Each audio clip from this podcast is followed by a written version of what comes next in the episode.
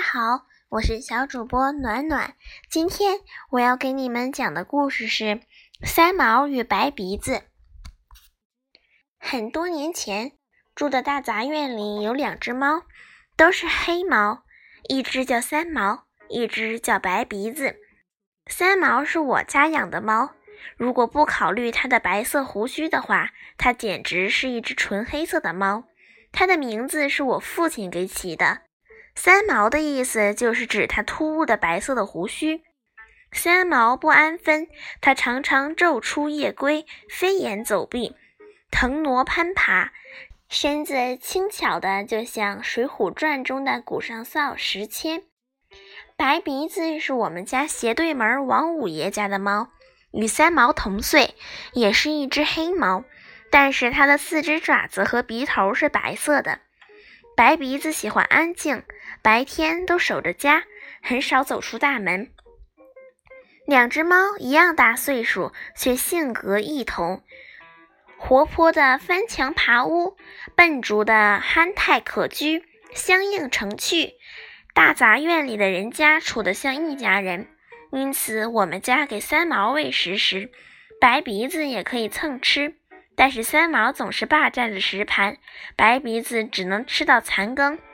王五爷家给白鼻子喂食时，三毛也可以蹭吃，不过白鼻子哪里玩得过三毛，常常是弄得自己反倒像一个上门讨饭的乞丐。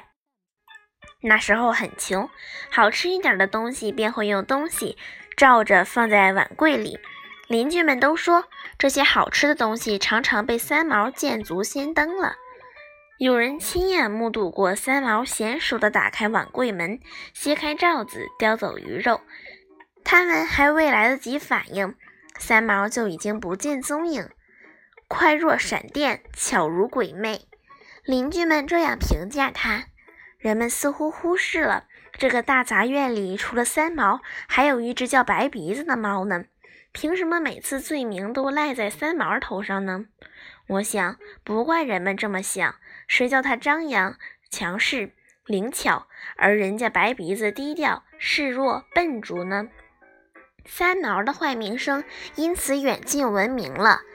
相比之下，老实的白鼻子让人怜爱。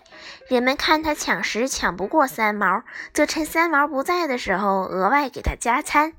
虽然也吃不到什么美味。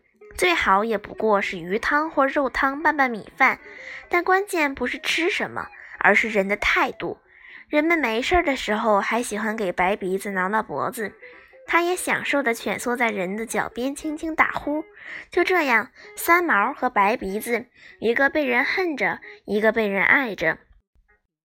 日子一天天过去，美味盗窃案还是时有发生。三毛真是太狡猾了。人们无可奈何地叹道：“有一天，三毛没有回家，这种情况比较罕见。我有种不祥的预感。第二天、第三天，三毛再也没有回家。后来有人说，三毛终于被人逮到了，而这个人正好又是一个恶人。但是，美味盗窃案并没有因为三毛的失踪而终止。”有一次，我居然撞见了好猫白鼻子叼我家碗柜里用碗扣在盘子里的红烧鱼的全过程。它动作之灵巧，目光之犀利，完全不同于它平时从容不迫的优雅形象。那天，我把白鼻子开柜盗鱼的事说给邻居们听，哪知他们并不吃惊，似乎早已经知道没有不偷腥的猫。他们平静地说。我发现人们有时宽容，有时苛刻，完全根据自己的理解。白鼻子十分幸运，成为了人们宽容的对象。他因此能福寿延年，活到了二十一岁，相当于人活到了一百岁，比三毛整整多活了十六年。他后来也是有一天突然没有回家，但是人们给了他一种美好的传说：他岁数大了，自知不久于人世。便找一个偏静的地方等待死亡降临不想让那些爱他的人看着伤心。谢谢大家。